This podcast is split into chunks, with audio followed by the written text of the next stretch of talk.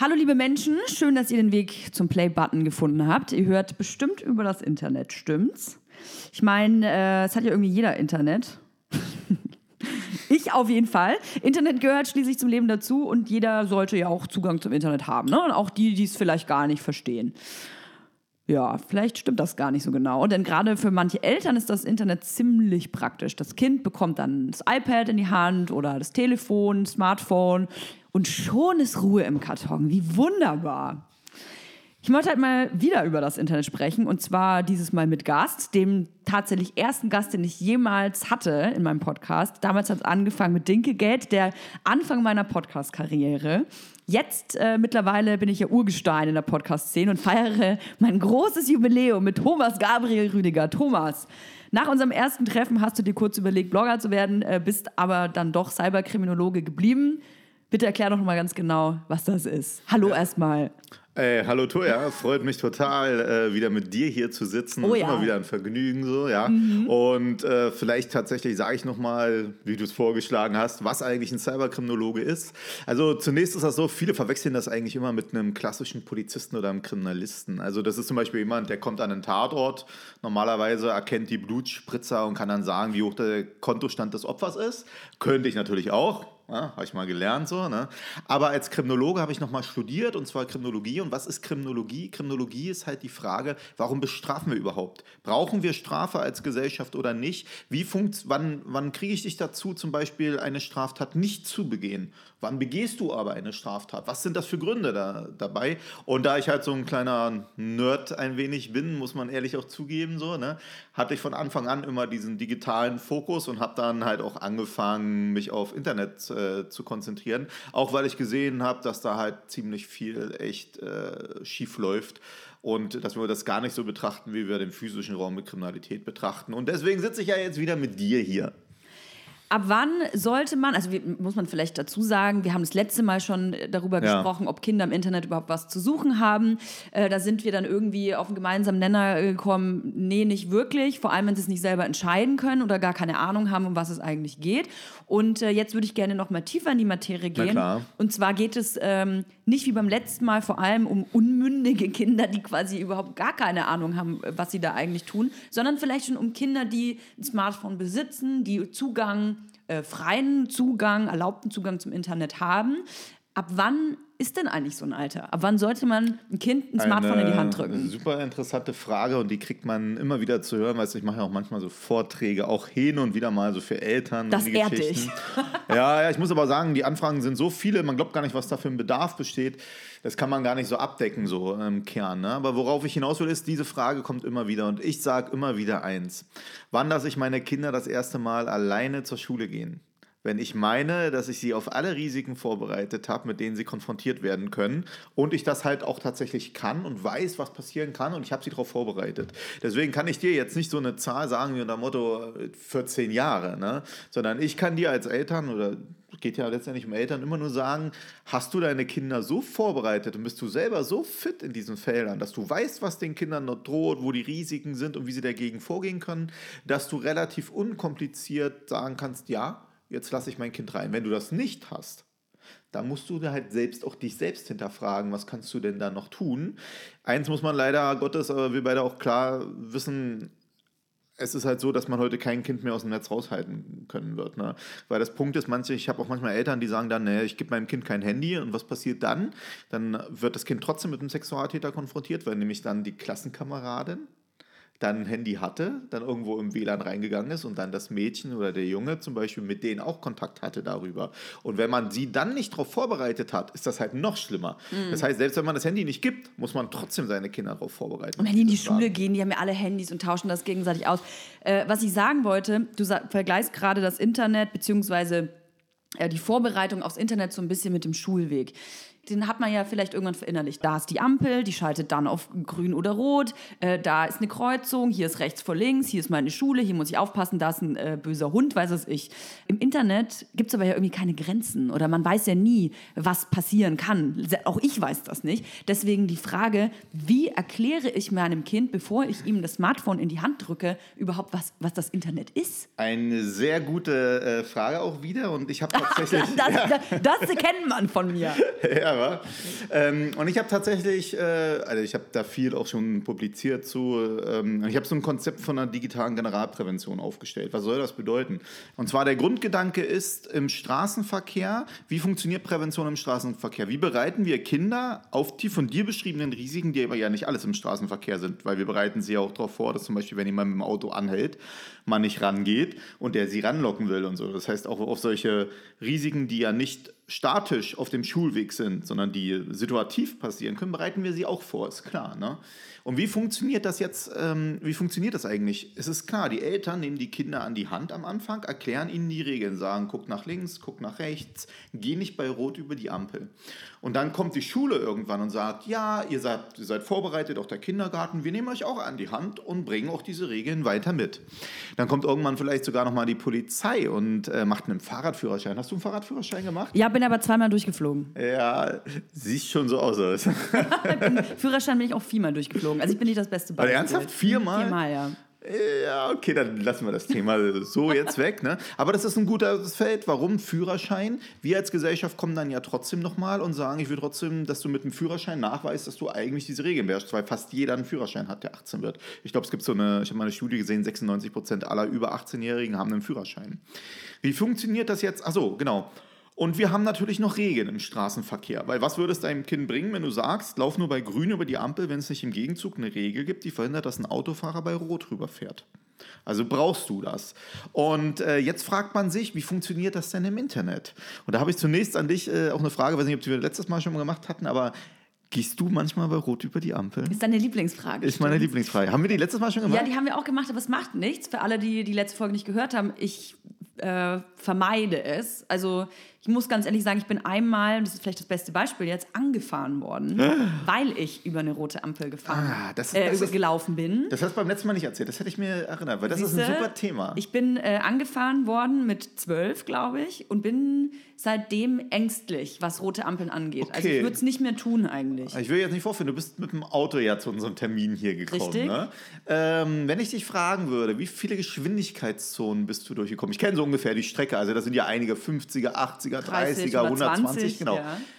Wie häufig bist du denn schneller gefahren als die Höchstgeschwindigkeit da drin? Es gibt doch keinen Ärger jetzt. Ähm, oh, oh, wahrscheinlich bei jeder Geschwindigkeitszone, ja, oder? Ja, wahrscheinlich, ja. Genau. Also bei, außer bei 30, muss ich sagen, da bin ich sehr, sehr... Also bist du 27 gefahren? Nee, nee aber ne? Du bist auch über 30 gefahren. Ja, bestimmt. Also ich sag mal, Strich 30. Strich 30. Sie lacht dabei, das muss man jetzt hier äh, nochmal betonen. Also 30er-Zone, die nehme ich tatsächlich sehr ernst, weil die ist nicht ohne Grund da und ja. äh, das sind ja dann oft äh, Fußgängerüberwege und so. Und ist ja auch interessant, wie du dann für dich halt sagst, die 30er ist ernst, ich lege das so aus, aber die 50er oh ist jetzt nicht so schlimm. Jetzt so, ne? ich mich verrannt. Aber das ist gar kein Thema. Du, das macht jeder. Ja. Also wenn ich, alle Zuhörer werden das kennen. Wer mir ja. da erzählt, er fährt immer in der 120er-Zone 110 Als und in der 50er-Zone 45, der ist vermutlich das Verkehrshindernis. So, mhm. Ne? Warum sage ich dir das? Wenn ich dich jetzt frage, wie, wie häufig, wenn du es beantwortest, bist du im letzten Jahr geblitzt worden? Mm, dreimal, glaube ich. Dreimal, ne? Wenn ich jetzt mal davon ausgehe, dass du jeden Tag ungefähr Auto fährst oder jeden ungefähr, ja. zweiten Tag, ne? Und wenn du jeden Tag zig Geschwindigkeitsüberschreitungen hast, weil du nämlich durch viele verschiedene Geschwindigkeitszonen fährst, hast du im Jahr vermutlich Tausende von Geschwindigkeitsüberschreitungen, oder? Mhm. Ne? Und du bist nur dreimal geblitzt worden. Ich würdest, gut, ne? Genau. Würdest, nee, nee, würdest du jetzt sagen, dass dieses dreimal Blitzen auf dein Verhalten irgendeine Auswirkung hatte, dass du jetzt sagst, ich fahre jetzt anders? Nee, ne? Ähm, also ich muss sagen, wenn man wenn ich geblitzt werde, dann fahre ich eine Zeit lang schon viel verantwortungsbewusster, weil es mir auch. Du meinst die nächsten fünf Minuten dann, so, naja, weil du Angst hast, nochmal geblitzt zu werden. Ich finde halt dieses Blitzen nicht schlecht, weil letzten Endes tut es mir finanziell ja auch weh. Warum fährst du dann aber trotzdem irgendwann, ich meine, du bist ja letztes. Jahr geblitzt und jetzt fährst du trotzdem wieder. Ich habe es dann verdrängt. Genau, das ist verdrängt, ja, weil der Druck nicht hoch genug ist. Wenn du jede Woche geblitzt werden würdest, würde ich es wahrscheinlich nicht mehr machen. Würde es wahrscheinlich nicht mehr machen. Das ist ein wesentlicher Aspekt auch der Kriminologie. Mhm. Es kommt nicht auf die Höhe irgendwie der Strafe an. Es kommt auf die Wahrscheinlichkeit an, erwischt zu werden. Und nur ein Gesetz, was eine hohe Wahrscheinlichkeit aufweist, dafür auch bestraft zu werden, hat irgendwie einen Sinn. Das ist eine ganz wichtige äh, Erkenntnis auch für das, worüber wir jetzt gleich reden. Warum? Wenn wir uns jetzt nämlich darüber unterhalten, wie funktioniert Prävention, für, auch für Kinder im digitalen Raum, kommen wir zu folgenden Punkten. Die meisten Eltern, wenn du die fragst, seid ihr so fit, du, du ja letztendlich auch vorhin schon mal erwähnt, ne? seid ihr so fit, dass ihr euer Kind im Netz begleiten könnt? Dann sagen manche, naja, ja, so ein bisschen, so die kleinen Kinder kann ich begleiten. Aber sobald das so Richtung Instagram, Snapchat, Online-Games, äh, was weiß ich, ähm, Musical.ly, nee, gibt es nicht mehr TikTok jetzt. TikTok. TikTok, ne? Wenn das in diese Richtung geht, dann hörst du das schon auf. Das sagen auch alle Studien, ne?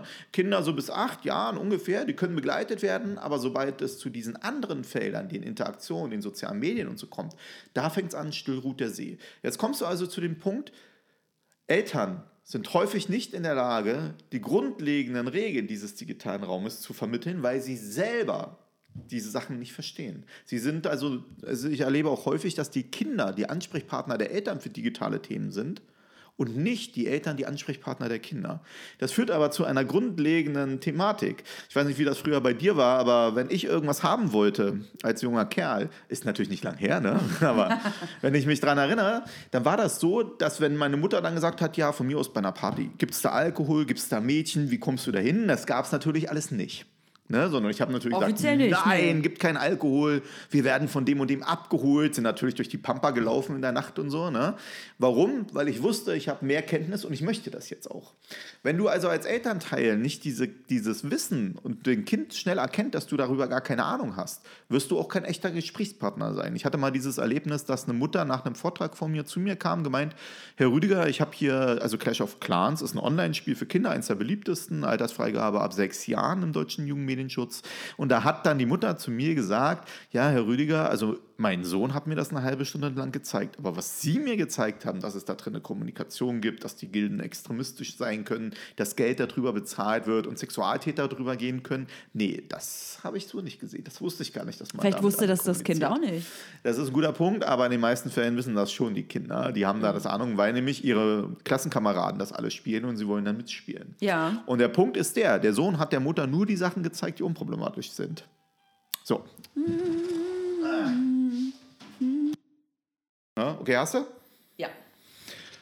Ja. Wie gesagt, ne, und das Thema ist halt meistens die Eltern dann äh, nicht die Ansprechpartner für die Kinder, was für uns ein großes Feld ist. Und dann geht's weiter. Was ist mit der Schule? Viele Lehrer sagen dir, ja, was die Familie nicht kann, das können wir doch nicht auffangen. Wie sollen wir denn das machen? Und hast in vielen Schulen hast du auch diese Thematik, wie soll Medienkompetenz vermittelt werden? Ne? Und ganz ehrlich, auch bei der Polizei, was meinst du, wie viele Kollegen dastehen und sagen, ey, was die Familie und die Schule nicht kann, das kann ich doch nicht auffangen als Polizei. Das ist doch Aufgabe der Familie. Ne? Wo ich dann aber bei allen immer sage, ja, aber sag mal, bist du nicht selber Vater und äh, Onkel und Großvater und so? Du musst das doch sowieso können. Ist auch unabhängig davon, ob dir die Schule das beibringt oder nicht oder ob die Polizei dir diese Möglichkeiten bietet. Ne? Und dann kommt der letzte Punkt, der immer relevant ist. Ähm, und zwar, wenn man sich dann fragt, also die Eltern häufig nicht in der Lage oder viele nicht in der Lage. Ne? Die Schule sagt, naja, hm, nicht unser Ding so richtig. Ne? Wer bildet uns bei? Polizei hat genau dasselbe Feld. Und ähm, jetzt kommt noch der Punkt, was ist mit den Gesetzen? Und äh, ich weiß nicht, ob du dich im Vorfeld auch mit dem Jugendmedienschutz mal auseinandergesetzt hast in Deutschland. Vielleicht, also du musst dir vorstellen, Ein wenig. ja, ich sehe schon so. Ne?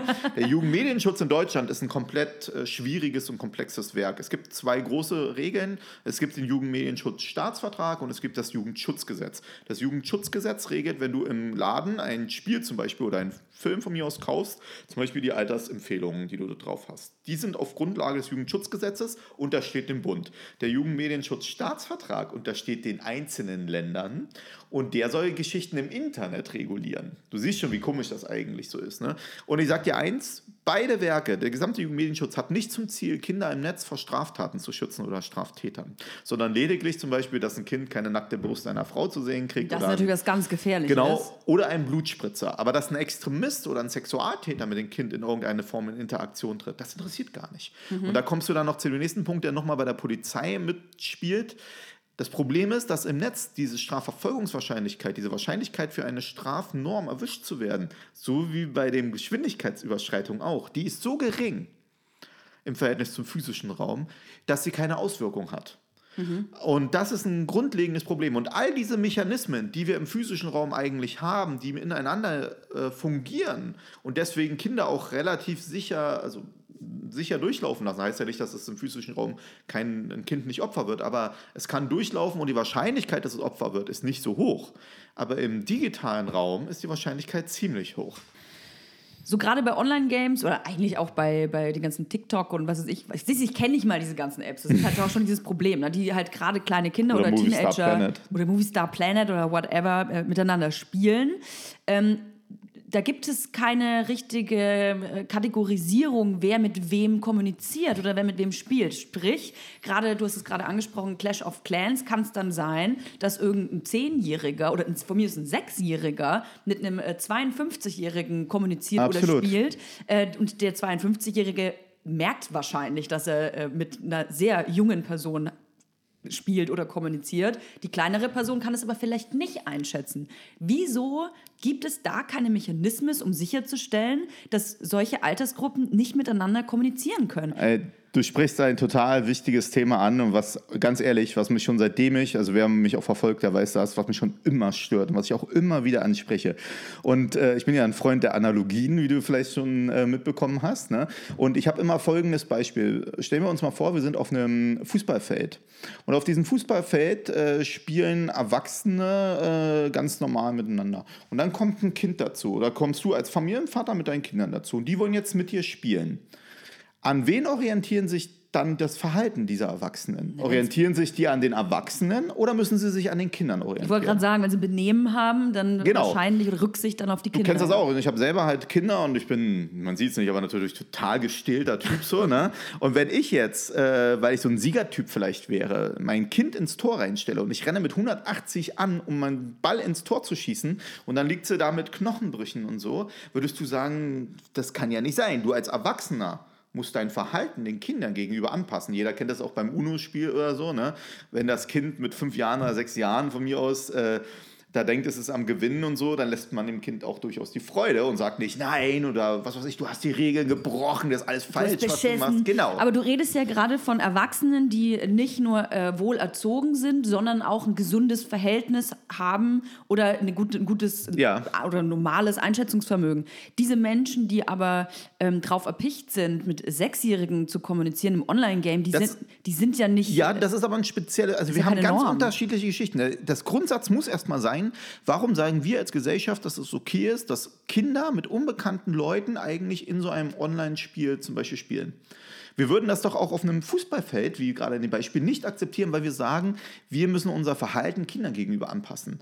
Jetzt gibt es aber einen Punkt, der vorteilhaft wie nachteilig ist. In einem Online-Spiel kannst du nicht erkennen, wer ein Kind ist und wer ein Erwachsener. Bedeutet, Erwachsene passen ihr Verhalten nicht den Kindern gegenüber an. Ist auch sinnvoll, sonst würden wir nämlich zu den Sexualtätern noch ganz andere Probleme haben, wenn sofort Kinder erkannt werden. Und ja, jetzt kommst du zu dem Punkt, dass eine Vielzahl an Sexualtätern über diese Online-Spiele mit den Kindern in Kontakt treten. Ich selbst habe mal eine Studie durchgeführt, da habe ich gefragt, wie viele Programme für Kinder in Deutschland gibt es denn? die eine wirksame Altersüberprüfung durchführen am Anfang, wenn du dich anmeldest. Ich weiß nicht, was, was würdest du so sagen? Ich, ich weiß es ehrlich gesagt nicht. Das Einzige, was ich einschätze, ist, dass äh, egal, ob du dein Alter angeben musst oder nicht, du kannst trotzdem miteinander kommunizieren. Ja, das stimmt, aber du kannst zum Beispiel per äh, Post-Ident-Verfahren, kannst du zum Beispiel, oh, warte mal ganz kurz. Ja, also wie gesagt, wenn man sich jetzt fragt oder überlegt, wie viele äh, gibt es, wo man das feststellen könnte, beispielsweise nämlich über ein Post-Ident-Verfahren. Das heißt, man könnte zum Beispiel sagen, schick mir mal per Fax deine Zugangsdaten oder deine, dein, äh, dein Ausweis oder so. Genau. Dann stimmt natürlich, darüber kann man trotzdem noch kommunizieren, aber für einen eventuellen Täter, der wäre aus der Anonymität herausgerissen und das Verstehe. wäre ein echter Aspekt. Und jetzt rate aber mal, wie viele Programme es in ganz Deutschland dazu gibt. Äh, Es Es gibt gar keine. Zwei, drei. also es gab mal zwei und dann kam meine Studie rausgefunden, gab nur noch eins. Okay. Und äh, vor kurzem ist eine Studie vom Jugendschutz.net veröffentlicht worden. Die hatte 100 Kinderspiele-Apps, die also für Kinder freigegeben und empfohlen wurden durch unseren Jugendmedienschutz, hat getestet und die hat in 99 dieser 100 äh, Probleme für den Jugendmedienschutz für die Kinder festgestellt. Ne? Aber ganz kurz, also wenn man sich mit einem Ausweis für, für ein Spiel anmelden muss, Kinder haben doch gar keinen Ausweis. Das ist ein guter Punkt. Deswegen hätten sich die Eltern ausweisen müssen. Es ging auch nicht darum, Ah ja. dass die Kinder sich ausweisen, sondern es geht letztendlich darum, also wenn jetzt ein Täter das machen würde, ne, dann müsste er selber seinen Ausweis irgendwie oder er hätte einen anderen Ausweis. Würde Verstehe. bedeuten, die Polizei hätte auch immer eine Ansatzmöglichkeit, um ranzukommen. Und ein Täter, ich weiß nicht, ob du dich an die, ob wir das letzte Mal diskutiert hatten, diese Routine Activity Theorie oder Broken Web Theorie, die ich so habe, die halt sagt, du handelst als Täter immer dann, wenn du ein lohnendes Ziel hast, die Kinder, wenn es geringe Schutzmechanismen, ne, keine Schutzgeschichten gibt und wenn du motiviert bist zu handeln. Mhm. Wenn du es also schaffst, die Risiken für den Täter zu erhöhen, ist zumindest in dem Programm es unwahrscheinlicher, dass der Täter handelt. Wenn du jetzt in allen Programmen das machen würdest, hättest du prinzipiell, dass es unwahrscheinlicher wäre, dass ein Täter handelt. Mhm. Da das aber überall offen ist und es diese Schutzmechanismen gerade nicht gibt, musst du dir vorstellen, dass es, also manchmal werde ich gefragt, gibt es ein Spiel, das du empfehlen kannst äh, mit Online-Modus, wo das Risiko nicht ist? Nee. In jedem Spiel und in jedem Programm, wo kommuniziert werden kann, es gibt ja, ich guck mal, es gibt doch keine wirksamen Überprüfungen, wer da reingeht. Nirgends. Ich meine, selbst, sagen wir ganz ehrlich, ne, wir sind Erwachsene hier, selbst wenn du ein Porno aufrührst, kommt halt, bist du 18? Ja. Und dann bist du 18. Ne, und das ist übrigens auch ein interessanter Gedanke. Aber also ganz ehrlich, ne, also Ja. wenn ich, das hatten wir sogar in der Schule schon, dass wir, also ich jetzt nicht, aber dass die Jungs vor allem. Porno, naja, also ich muss sagen, dass ich jetzt als kleines junges Mädchen nicht so in, in Pornos in, äh, interessiert war, aber definitiv meine männlichen Mitschüler oder die meisten von denen und wenn man da auf äh, Pornoseiten gegangen ist und dann gefragt wurde, bist du 18 oder nicht, hat man halt auf Ja gedrückt und schon Bums hast du in, im wahrsten Sinne des Wortes Bums gesehen. Und also letzten Was Endes... für ein Wortspiel, Wow. ey. Also, weißt du, selbst diese Sicherheitsfrage in Anführungsstrichen kann natürlich sein, dass es irgendwie 5% abhält, dann da wirklich auf Nein zu drücken, äh, auf da- Ja zu drücken. Ich meine ja nicht, dass das jetzt abhält. Ja. Aber wenn du zum Beispiel deinen Ausweis hättest rauszücken müssen. Ah. Das wäre schon ein anderes Thema gewesen, vermutlich für den einen oder anderen. Aber dabei muss ich jetzt mal eins klarstellen: Ich will jetzt nicht für Pornoseiten eine Ausweispflicht. Ne? Also mir geht das nicht um diese statischen Risiken. Mir geht es darum, wie es sein kann, dass Programme, die für Kinder empfohlen sind Mhm. oder freigegeben sind, dass da Sexualtäter, Extremisten unterwegs sind und dass wir nichts dagegen tun. Auch Mhm. Vielleicht als muss man da mal nicht. eingreifen. Du sagst gerade Ex Extremisten, was ja total krass ist. Du hast vorhin über diese Gilden gesprochen. Ja. Sprich, es gibt, äh, ich, ich sag mal, bestimmte Gruppen bei diesem Clash of Clans und die heißen dann teilweise, weiß ich nicht, Holocaust äh, 66. Haben wir uns das schon mal angeguckt beim Wir letzten haben das Mal? schon mal angeguckt. Ich Ah habe ja, dann, ich hab dann äh, tatsächlich auch recherchiert und war total geschockt, was es da für Namen gibt. Also sei das, äh, keine Ahnung, Himmler äh, 1, 2, 3 oder ähm, Vergasung 64. Ja, also lauter solche Sachen. Neulich hatte ich, was war das, Judenprezler. Das muss man sich mal vorstellen. Ja, und das, also man muss, man muss da halt nochmal Aber da muss es doch ein Algorithmus. Es ist ja nicht so Ey, schwierig, das ist gar kein Problem. schreiben. Du musst dich jetzt eine grundlegende Frage st- Also erstmal muss man eins sagen, die Spiele, wenn wir jetzt nur über die Spiele reden, die Spiele haben, die Online-Spiele haben es drauf, obwohl sie soziale Medien sind, gar nicht in diese Diskussionsfelder reinzurutschen.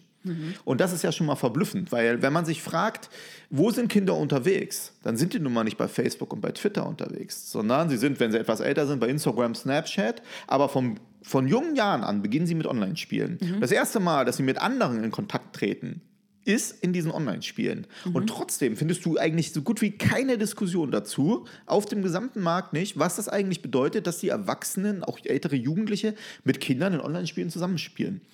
Und äh, das ist tatsächlich ein Grundproblem. Das ist nämlich wie zum Beispiel, wenn auf dem Sportplatz ne, die Gruppe Waffen-SS heißt. Und dann ist es normal, wir kommen noch hin, der Sportplatz kriegt eine Altersfreigabe ab sechs Jahren. Dann gehen die Kinder hin und dann spielen sie da mit der Waffen-SS zusammen, weil nämlich die Kinder gar nicht wissen, was die Waffen-SS ist. Und alle das sagen, ja, du brauchst ja nichts machen. Und im Gegenzug daneben ist dann irgendwie so, keine Ahnung, so ein Seniorentreff und da haben sie die besten Schutzmechanismen, obwohl da gar keine Kinder drin sind.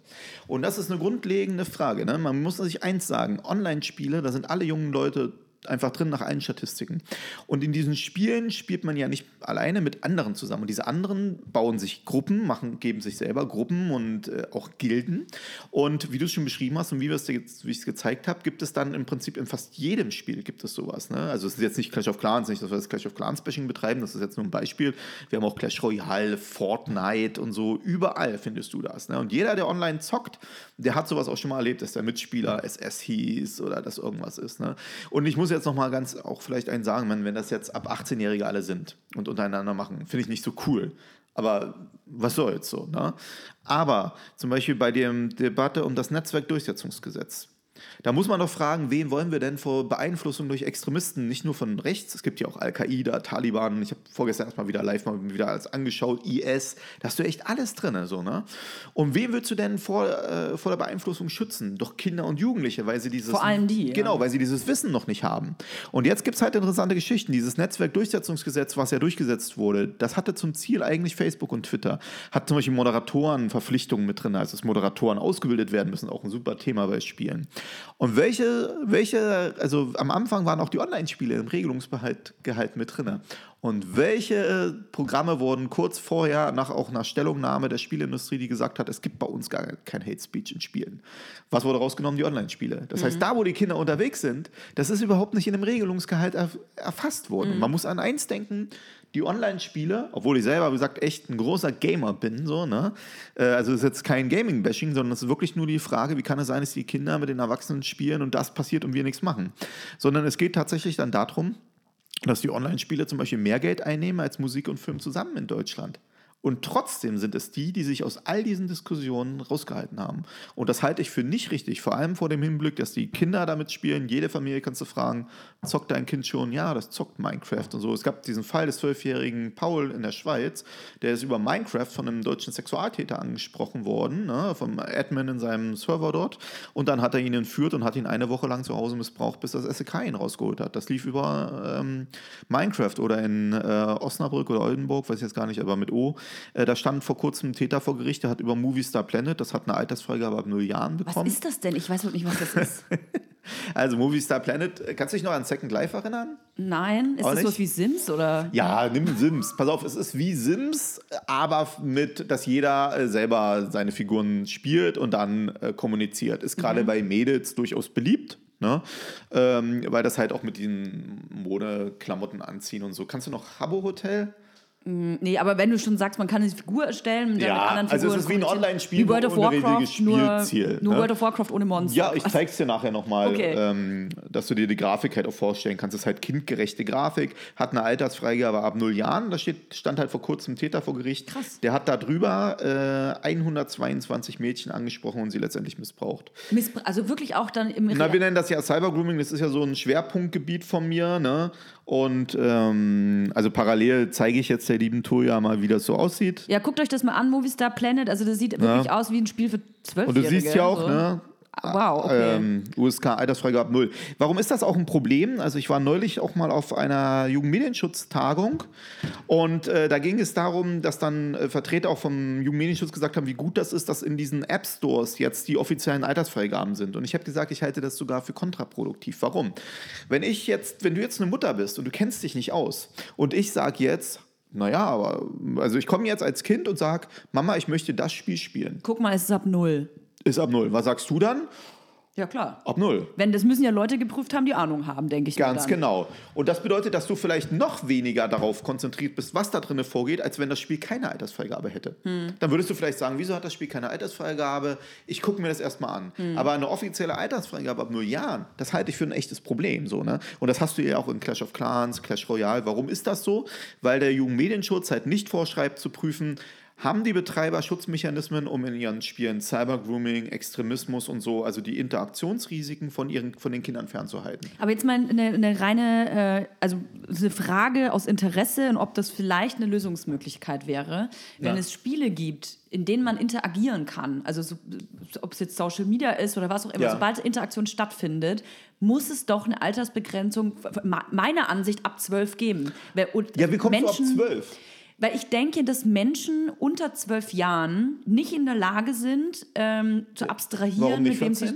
Warum nicht? Ja, eine gute Frage. Ich habe jetzt einfach mal zwölf gewählt. Du hast 12 gewählt, weil die Altersfreigaben 12 sind. ja, richtig. Und ich sag Richtig. dir auch, dass ich das auch komisch finde, weil nämlich die Altersfreigaben, als sie geschaffen wurden, die waren gedacht für Programme, die keinen Online-Modus hatten. Heute muss man zum Beispiel sagen, wir schützen Kinder bis 14 Jahren im Strafgesetzbuch vor der Anbahnung des sexuellen Missbrauchs im Internet. Das ist das Cybergrooming, Paragraph 176 Absatz 4 Nummer 3, wer das mal nachschlagen will im StGB. Ich bin der Meinung auch Nummer 4, aber das ist eine juristische Diskussion, äh, ein anderes Thema. Da sagen wir bis 14. Wir haben nicht mal Altersfreigaben, die sagen ab 14. Das wird übrigens noch interessanter, auch bei diesen Spielen, wenn du dir die AGBs der Betreiber anschaust, dann sagen die AGBs viel höhere Altersfreigaben als die Altersempfehlungen von unserem Jugendmedienschutz sind. Ah ja. Das ist so, als wenn du in den Kino gehst und der, der Filmbetreiber sagt, ja, mein Film ist ab 18. Und, und dann kommt der, der Jugendschutz ne, und sagt, ja, wir haben den geguckt, der ist ab 6. Ist doch faszinierend. okay. Normalerweise wäre es doch so, der Ja, Jugendschutz kommt, sagt ab 18, der Betreiber sagt, nein, das ist ab 6. Da ist das nicht der Fall. Und das sind so äh, Kuriositäten, Geschichten, wo man sieht, dass unsere gesamte Gesellschaft sich nicht auf diese Fragen gestützt haben. Und da will ich ja auch noch einen Gedanken vielleicht mitgeben, den ich echt auch für relevant halte. Wir als Gesellschaft sagen mittlerweile durch Medienbildungsthemen an der Schulen, jedes Kind muss Teilhabe haben an diesem digitalen Raum. Weil sonst würden wir ja nicht Medienbildung und so machen, sondern wir sagen, du musst das, sonst wirst du in der Zukunft keine Chance mehr im Arbeitsleben haben. Aber im Gegenzug stellen wir uns keine Frage, wie kannst du denn dann diesen digitalen Raum sichern, dass, was es zum Beispiel bedeutet, wenn Kinder, Jugendliche und Erwachsene miteinander in eine Interaktion und Kommunikation treten, die sich nicht kennen. Und da will ich halt auch noch sagen, warum es noch ein Thema ist. Wir lernen unseren Kindern auf der Straße und überall auf visuell erkennbare Gefahren zu reagieren.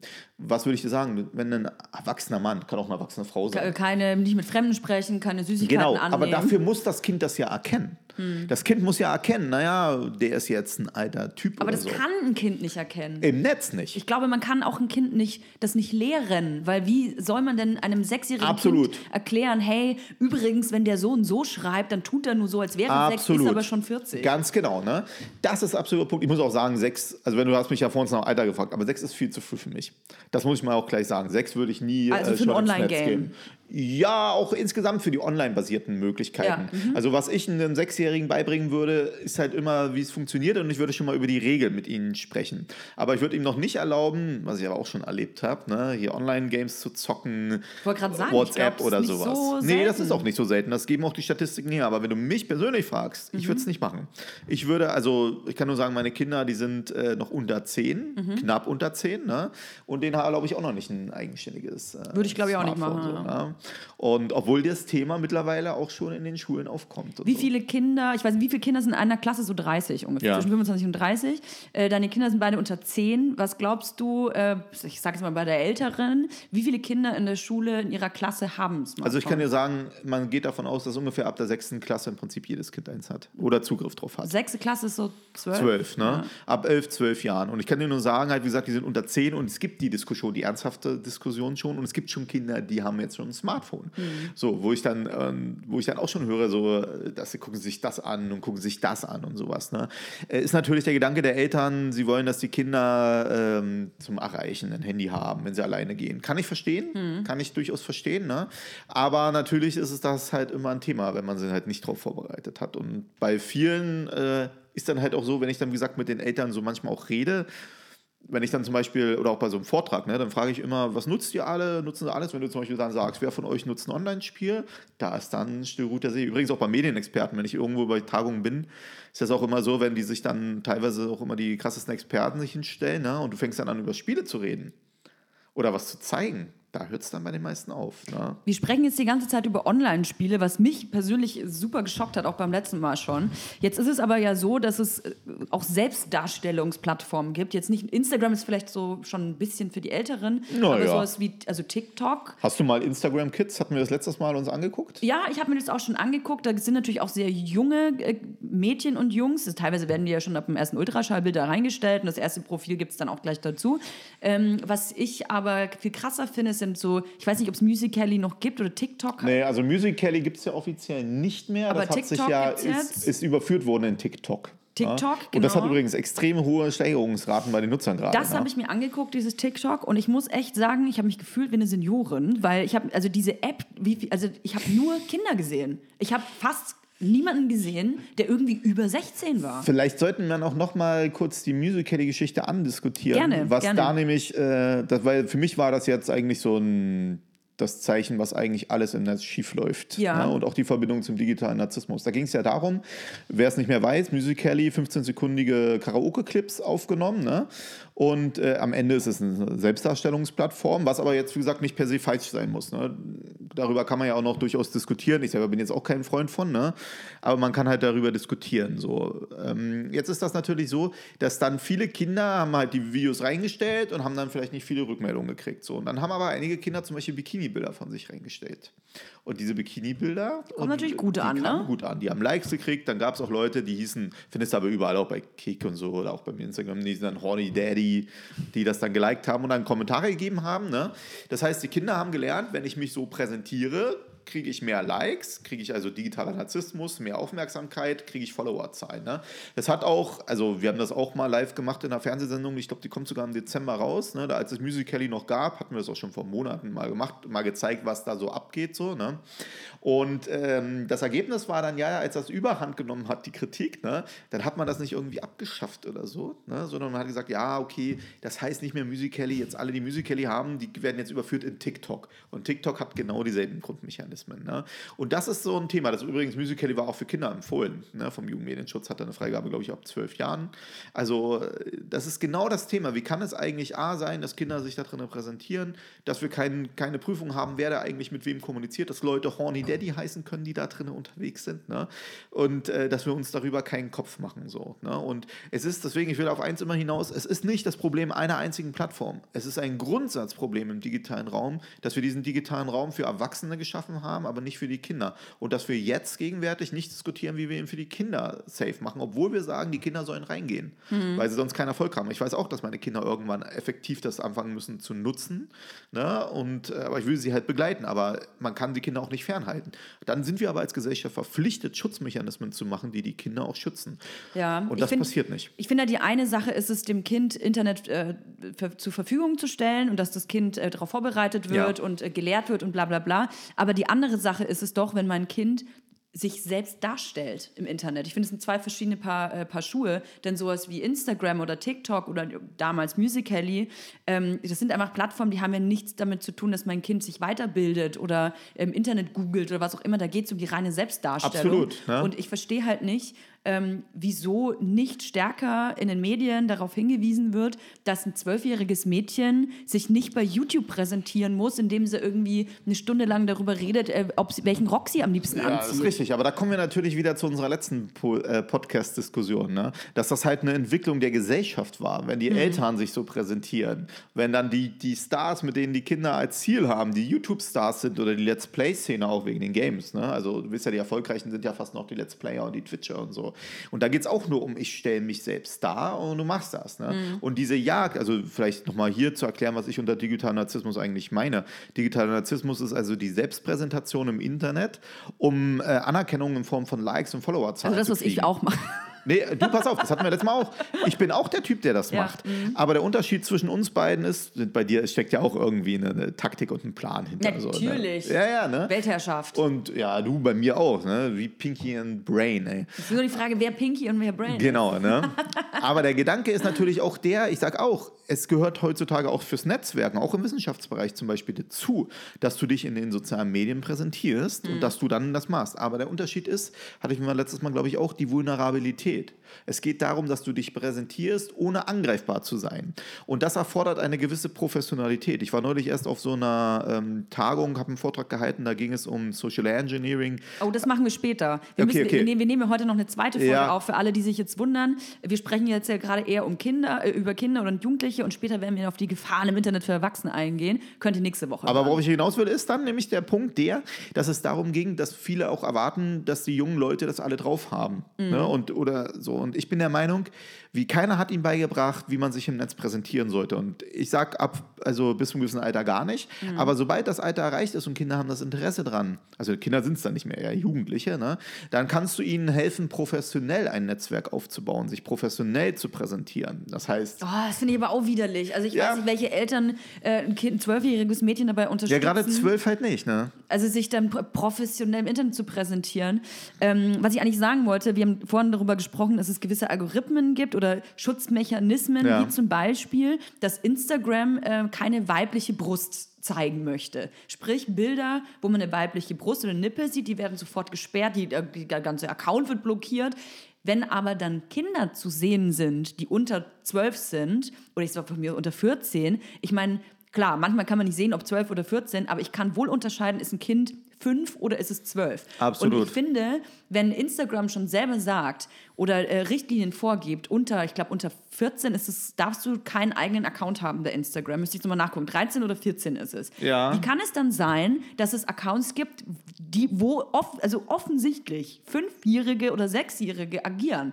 Selbst wenn dann da steht, ähm, ähm, keine Ahnung, von, von meiner Mutter kontrolliert. Aber letzten Endes weiß doch kein Mensch. Also, wie kann man eine weibliche Brust aussortieren, aber ein Fünfjähriger 12-jähriges Kind nicht. Ja, oder zum Beispiel, wenn ein 35-Jähriger mit einem 12-jährigen Kind Kontakt aufnimmt. Das müsste doch Instagram auch können. Du musst dich da anmelden bei Instagram. Oder ich meine, ich weiß gar nicht. Aber Übrigens, Instagram auch hat auch im deutschen Jugendmedienschutz eine Freigabe ab 12 Jahren, das heißt für Kinder.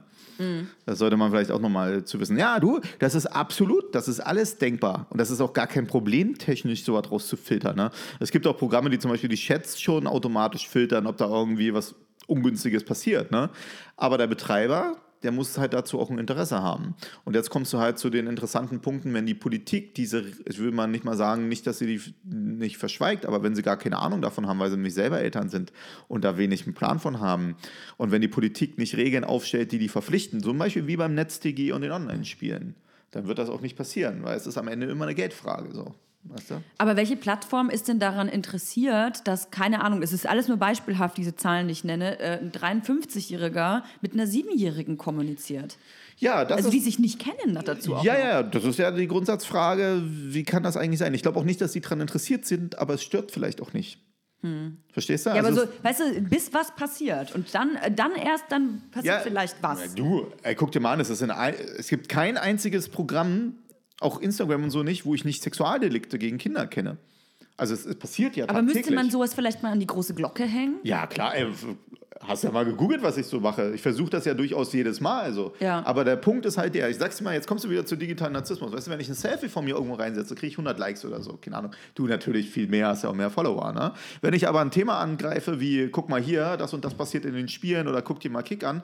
Ich hatte neulich zum Beispiel mit einer Fernsehgeschichte, hatten wir eine Doku beim WDR. Da hat sich eine Moderatorin bei Kick angemeldet. Den Programm hatten wir uns, glaube ich, letztes Mal auch angeschaut. Ne? Hat sich dort als Kind ausgegeben. Die hat innerhalb von einer halben Stunde 30 Mal Pornografie zugesendet gekriegt über den Messenger, hat auch so und so viel bei der Polizei zur Anzeige gebracht. Und? Nichts passiert. Vielleicht mache ich das mal. Ja, ja, wir können, können ja gerne mal zeigen, wie man. Ja, das mache ich gleich mal. Ja? Super Idee. Ähm, gut, das habt, könnt ihr ja wahrscheinlich dann schon tatsächlich äh, nachempfinden, was ich dann da fabriziert habe und was da rausgekommen ist.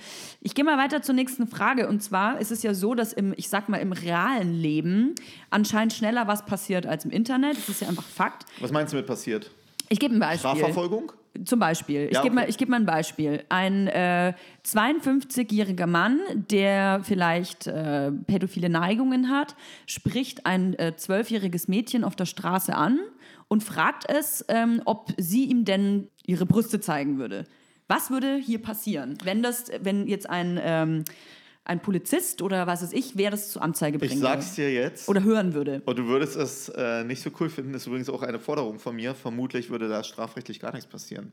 Okay. Und zwar Das ist hätte das ich nicht nämlich. gedacht. Ja, und zwar, ich, also ich habe ja gerade meine Promotion fertig geschrieben, ne? Mhm. Und ich habe da einige Forderungen aufgestellt im Zusammenhang mit Sexualdelikten im Netz. Und eine Forderung war auch, dass ich möchte, dass etwas Ähnliches im physischen Raum unter Strafe steht. Mhm. Dadurch, dass du siehst, dass ich diese Forderung aufstelle, erkennst du schon, dass es nicht der Fall ist. Also ein, ein erwachsener Mann darf ein minderjähriges äh, Mädchen oder auch ein, ein. Kind fragen, ähm, bitte zeig mir doch jetzt mal, de- oder möchtest du mir deine Brüste zeigen? Tatsächlich wäre das vermutlich nicht strafbar. Und ich sage dir auch warum. Wir haben einen Straftatbestand äh, der sexuellen Belästigung im Gesetz neu aufgeführt. Das war auch dieses Nein heißt Nein-Thematik so. Ne? Der sieht aber eine Anf ein Anfassen vor. Hättest du mir also jetzt in diesem Beispiel gesagt, der fasst sie an.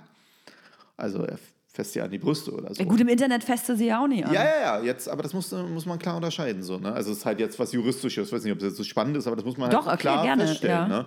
Es ist halt so, die, das verbale Einwirken im physischen Raum auf ein Kinder, zum Beispiel, lass mal die Brustgeschichte auch weg, weil das jetzt vielleicht für viele dann noch unverständlicher ist, aber die Geschichte, du bist ein vorbestrafter Sexualtäter, gehst auf den Spielplatz und sprichst eine Zehnjährige an und sagst, und möchtest du mal mit zu mir nach Hause kommen, ich habe einen Pony und so, ne?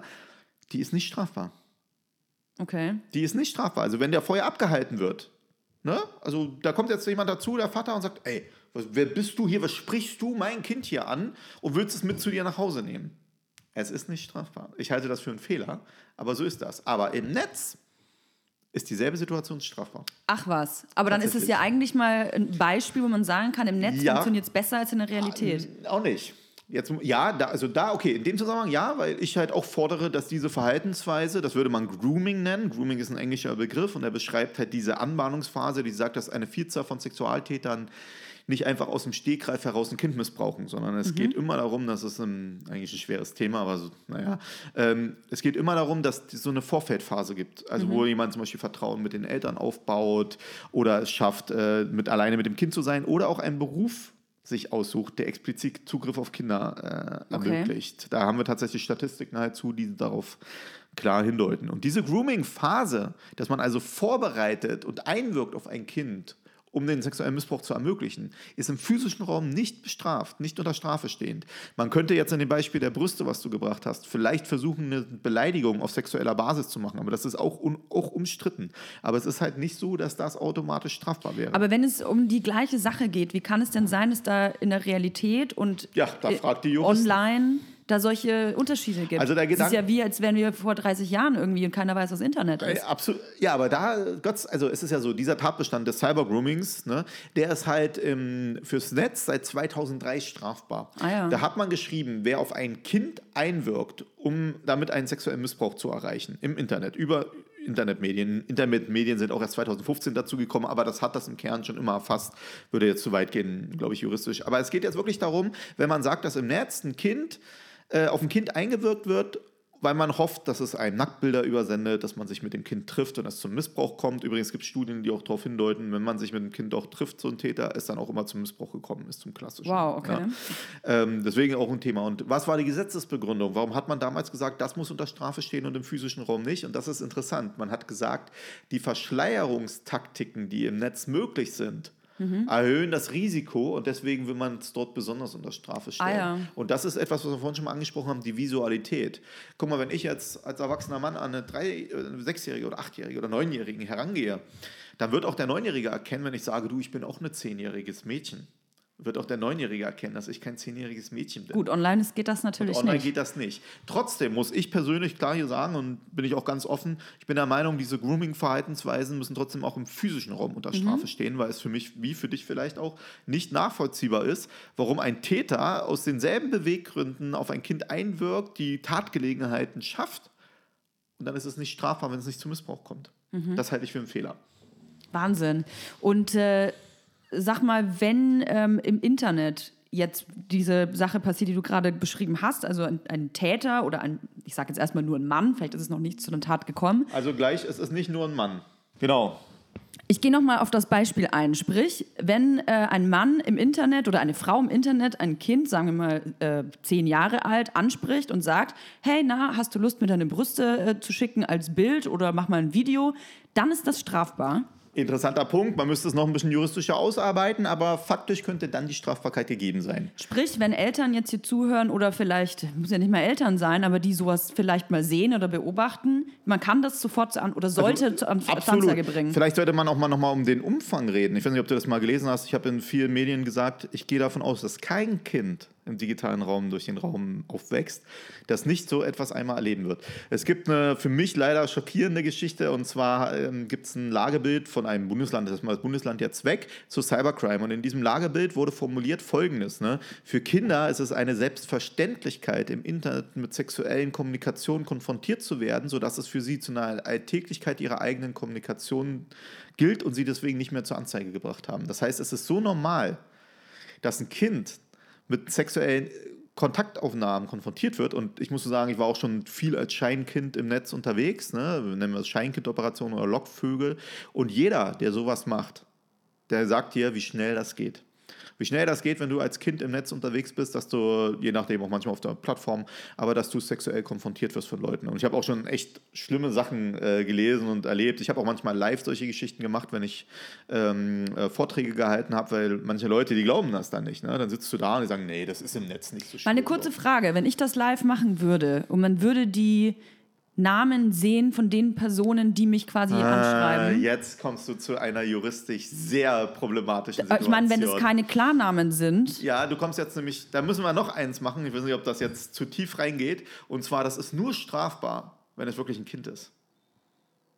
Das heißt, Aha. wenn du dich als Kind ausgibst, Das heißt, ich müsste, wenn ich mich als Kind ausgebe und quasi live dokumentiere, oder das muss ja nicht mal live sein, aber per Video dokumentiere, wie mich offensichtlich Erwachsene Genau. anschreiben und irgendwelche strafbar. sexuelle Forderungen haben möchte, ist es nicht strafbar, weil ich ja gar kein Kind bin. absolut. Und zwar, woran liegt das für die juristisch versierten? Aber das ist doch irre. Ja, da kann ich doch nichts für.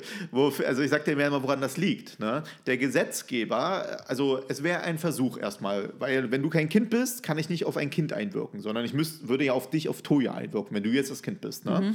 Das heißt, ich kann es nicht vollenden. Es wäre also ein Versuch. Ich würde versuchen, auf ein Kind einzuwirken. Der Versuch von einem, von einem Delikt, was kein Verbrechen ist, ein Verbrechen wird gesagt mindestens ein Jahr, alles darunter, also Mindeststrafandrohung äh, ein Jahr, alles darunter ist ein Vergehen.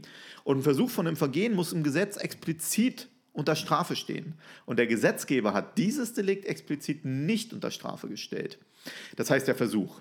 Das bedeutet, du kannst es nicht begehen, ob der Täter das weiß oder nicht, wenn du nicht mit dem Kind auch wirklich kon ähm, kommunizierst. Das wird aber gerade diskutiert, ist übrigens auch ein Themenfeld meiner Promotion, dass ich mich damit auseinandergesetzt habe, ob das gut ist, wenn man diese Versuchsstrafbarkeit einführt oder nicht, weil gegenwärtig gibt es dazu tatsächlich Gesetzesvorlagen und gestern erst hat die, ich glaube, die Justizministerin genau das gefordert.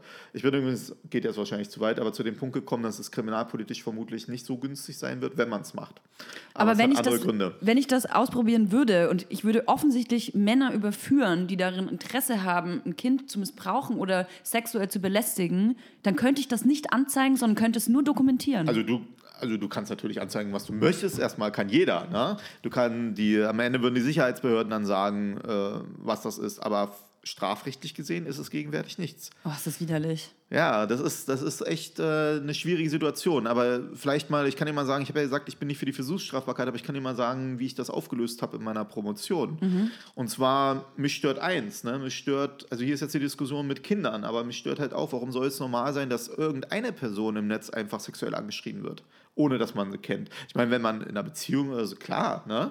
aber warum sollte es normal sein, du kennst keine Person und schreibst an, willst du meinen Schwanz lutschen. ja, zum Beispiel. Ne? Warum sollte das normal sein? Wenn du auf der Straße das einer zu dir sagt, würdest du doch jetzt auch sagen, ey, was soll das denn hier? Warum willst du das? Und ich bin zu dem Punkt gekommen, eventuell muss man das unter Strafe stellen, weil dann würde nämlich genau das, was du geschildert hast, auch unter Strafe stehen, auch beim Kind. Okay, also man muss Kind sein. Okay, das ist natürlich sehr komplex. Ich Also es gibt noch eine schockiert. Lösungsmöglichkeit, aber ich lasse die jetzt mal aus, weil ich will jetzt nicht, dass alle Leute sich jetzt hinsetzen und sich jetzt einen Kopf machen und auch Täter jetzt hören, wann genau die Strafbarkeit beginnt und wann nicht. So, Verstehe. ne? Weil es wäre irgendwie dann dödelig, wenn ich das jetzt zu sehr äh, ausführe. Aber es gibt Möglichkeiten, trotzdem in solchen Konstellationen auch für die Sicherheitsbehörden äh, sowas durchzuführen. Aber ich will mal noch mal eins zu sagen, was mich auch immer geschockt hat. Es gibt auch so eine Geschichte von zwei Staatsanwälten, ich glaube aus Hessen. Die haben äh, sich auch im Netz mal über eine Woche als zwölfjährige Kinder ausgegeben. Und die haben dann geschrieben in der Pressemitteilung, dass sie schockiert waren, wie häufig sie dann sexuell konfrontiert wurden, 340 Mal oder so. Ne? Und das ist jetzt nicht wenig, also das ist normal durchaus. Ne? Der Punkt ist aber der, wenn Sicherheitsbehörden sagen, sie sind geschockt davon, was im Netz abgeht, deutet es vielleicht auch darauf hin, dass die Sicherheitsbehörden nicht äquivalent das Netz abdecken. Weil ich meine, warum sollte man schockiert sein? Jeder, der sich ein bisschen mit auskennt, weiß, was da drin abgeht und dass das abgeht. Was würdest du abschließend Eltern oder Menschen empfehlen, die vielleicht irgendwann auch mal Kinder bekommen oder mit Kindern zu tun haben? Vielleicht Lehrer, vielleicht äh, Kindergärtnerinnen, also auf jeden Fall Erwachsene, die irgendwie mit Kindern zu tun haben, wo Internet ja auch irgendwann eine Rolle spielt. Was rätst du denen, ihren Kindern oder den Kindern, mit denen sie zu tun haben? Ja, was ich machen soll? Also äh, für meine eigenen Vorträge habe ich eigentlich immer so vier Punkte, die ich für relevant halte. Jetzt muss ich mal sehen, ob ich so ohne meine Folien gleich gut zusammenkriege. ne? Das allererste für mich ist, äh, dass ich möchte, dass Eltern Expertinnen werden. Und was soll das bedeuten? Ne? Wenn ich halt meinem Kind oder wenn jemand, mein Kind merkt, dass ich weniger Plan davon habe als, als er selber, dann bin ich niemals auf Augenhöhe ein Ansprechpartner mit meinem Kind. Ich erlebe das, wie gesagt, bei Spielen immer wieder die, also wenn ich dann irgendwo mal Vorträgen bin und äh, in dem Moment, wo die jungen Leute vielleicht mitkriegen, dass ich selber Fortnite zocke und da nicht schlecht bin oder bei Battlefield oder Call of Duty oder bei Clash of Clans haue ich über meinen Account selber ran, der auch jetzt nicht schlecht ist, ja, muss man dazu sagen. Dann ist das eine ganz andere Diskussion. Dann ist hier nichts mit, ja, ist alles kein Problem und sowas, ne? sondern weil sie merken, du weißt, worüber du redest. Und ja, das bedeutet, Eltern müssen selber zocken und Eltern müssen auch selber die Medien nutzen. Weil wir werden nämlich zum nächsten Punkt kommen, Kinder werden das nicht mehr ab, das wird nicht mehr veränderbar sein. Ob man das gut findet oder nicht, ich weiß ja, du findest das jetzt nicht so gut, auch mit der Selbstdarstellung und so, aber das wirst du nicht verhindern können. Und wenn wir es nicht verhindern können, dann müssen wir versuchen, die Kinder halt professionell zu begleiten. Ja, ich finde halt, man ja. muss es doch schon verhindern äh, können. Aber ich bin einfach der Meinung, ab einem gewissen schaffen. Alter. Also ich, ja, absolut. Ich bin der Meinung, dass ein sechsjähriges Kind äh, keinen eigenen YouTube-Kanal braucht und, und, keine Unboxings machen muss. Ey, da bin ich voll bei dir, ne? Aber halt ab so Alterskategorien 16, 17 so, ne? Mhm. Da muss man halt auch ernsthaft drüber reden, weil, wie gesagt, ich hatte es vorhin schon mal gedeutet, sie halt auch in diesem Bereich, diesen Business-Netzwerken anfangen müssen aufzubauen, weil das halt heutzutage dazugehört. So, ne? Aber wäre vielleicht sogar nochmal ein eigener Podcast über Business-Netzwerk aufbauen. so, ne? Gibt es auch interessante Begriffe. Na gut, was soll's. Also, Erklärbären werden selber, äh, Quatsch, Expertinnen werden und Erklärbär wird nämlich das nächste dann sein. Ne? Also Expertin werden, selber zocken. Und dann kommt es immer von den Eltern, wann soll ich das machen? Ich habe eine Familie, ich kann das nicht von der Zeit, ich muss arbeiten und so. Ne? Und da sage ich immer eins, okay, früher hätte ich das noch abgenommen. Du musstest dich an einen Desktop-PC setzen und so. Ne? Heutzutage ist das so, mal ganz ehrlich, wenn deine Tochter sagt, sie möchte das und das Programm äh, benutzen, ne? TikTok von mir aus so dann setzt du dich auf der Toilette hin, deine 10 Minuten, die du da hast, installierst dir TikTok, dann während der U-Bahn-Fahrt zockst du das oder bist Beifahrer und guckst dir mal an, zocken falscher Begriff, aber guckst dir mal an, was da läuft, nutzt das mal eine Woche lang und nach einer Woche intensiv das selber mal genutzt, dann kannst du ganz anders mit deinem Kind über die Einstellungsmöglichkeiten, Privatsphäre-Einstellungsmöglichkeiten und die Risiken da drin reden. Und dann kannst du auch selber entscheiden, viel eher, ob das gut ist oder nicht. Zu TikTok mhm. muss ich mal eins sagen, ich hatte mal einen Vortrag gehalten und da, nicht vor kurzem erst, und da war ein Kind da drin und die Mutter hat dann explizit nach TikTok gefragt. Ne? Da war eine Zwölfjährige oder Elfjährige mit dabei. Und danach kam die Elfjährige zu mir, war ein bisschen verheult. ich sage ja, warum, ne? Weil sie hatte ihre Mutter gerade dazu gehabt, äh, TikTok zu nutzen also nicht zu nutzen, sondern ihr zu erlauben, ne, weil sie erklärt hat, wie positiv alles ist. Und ich habe dann den Vortrag gehalten und habe gezeigt, was im Musical und TikTok so alles abgegangen ist. Und danach hat die Mutter es verboten. Und die Tochter wollte dann, dass ich nochmal mit der Mutter rede. So, oh ne? okay. Hätte die Mutter aber das selber gewusst, wäre die Diskussion so ja gar nicht aufgekommen. So, mhm. ne? Also das ist ein Punkt für mich, der mir äh, ganz wichtig ist. Der nächste ist Erklärbären werden. Was soll das bedeuten? Ne? Und zwar, du musst natürlich auch mit deinen Kindern einfach drüber reden. Ne? Du musst denen auch erklären, was für Risiken schlummern. Ich weiß, für manche ist es einfach auch unangenehm, jetzt über Sexualität oder so auch mit den Kindern zu reden, aber es ist nun mal so, wenn du ein Kind ins Netz lässt, kann es passieren, dass sie ein Bild von einem Schwanz zugesendet kriegen. Und ich glaube, du hast mal äh, eine Zahl genannt, es innerhalb von kürzester Zeit wird man angeschrieben. Ey, absolut. Das ist du wirst es selber vielleicht sehen, wenn wir das nachher wir, wir testen mal, das, wir testen das. mal machen. Ich muss zu sagen, früher war es noch krasser, da hatten wir so Hotspots der Szene. Äh, kannte also jeder, wenn man Cybergrooming eingibt, da werden dieselben Programme mal rausgeworfen. Ne? Mittlerweile hat sich das aber verteilt. Aber die Anzahl ist viel krasser geworden. Übrigens ist mir jetzt eingefallen, haben wir was im Podcast noch was Wichtiges vergessen, was ich jetzt hier einfach mal kurz nochmal anspreche. Leider Gottes ist es nämlich so, dass, dass mittlerweile 42 Prozent der Tatverdächtigen dieses Deliktes, das sind Kinder und Jugendliche selbst. Oh. Und zwar seit fünf Jahren ist das angestiegen. Woher weiß ich das? Ich habe für die Wiederpromotion, siehst jemand eine halbe Promotion äh, erzähle ich dir. Ich habe eine besondere PKS-Auswertung vorgenommen, die halt auf das nur auf dieses Delikt die Altersstufen der Tatverdächtigen auswerfen konnte. Und noch vor, also 2009 war das noch so, dass Kinder und Jugendliche nur 12 Prozent der Tatverdächtigen ausgemacht haben. Mittlerweile sind es 42 Prozent. Woran liegt das? Weil sie selber vielleicht in jungen Jahren selb, also selbst erlebt haben? Und es dann ja, glaube ich weniger, ganz okay. ehrlich. Sondern es liegt daran, seitdem hat jeder Kind, kamen die Smartphones auf. Mhm. Das heißt, rund um die Uhr on, auch mhm. als Täter. Die Kommunikation war viel häufiger auf einmal miteinander. Ne? Und diese Peer-Gewalt, dass alle jetzt im Netz waren, die ist dann auch naheliegend gewesen. So. Und deswegen haben wir diesen Zugriff. Deswegen warne ich davor, ich hatte es vorhin schon mal bei dir versucht, ein bisschen zu korrigieren mit dem Mann, mhm. wo du dann vom Mann gesprochen hast. Ne? Ich warne davor, zum Beispiel zu sagen, und das erlebe ich auch immer wieder in irgendwelchen Expertengeschichten, wie es dann heißt, Cybergrooming ist, wenn ein Erwachsener ein Kind an, anspricht. Das ist es nicht. Cybergrooming ist, wenn irgendeine Person, auch ein Kind, auf ein anderes Kind sexuell einwirkt. Ah, ja. okay. Und das ist mir ganz wichtig, weil du siehst, 42 Prozent der Kinder sind das selber, der Jugendlichen und Kinder. Und da müssen wir halt drüber reden, dass man mit denen nicht nur beibringt, wie wirst du Opfer, sondern wir müssen ihnen auch beibringen, was sie im Netz dürfen und was nicht und wann werden sie Täter und wann nicht. Mhm. Und das tun wir halt gar nicht, darüber zu diskutieren. Das ist mir ganz wichtig.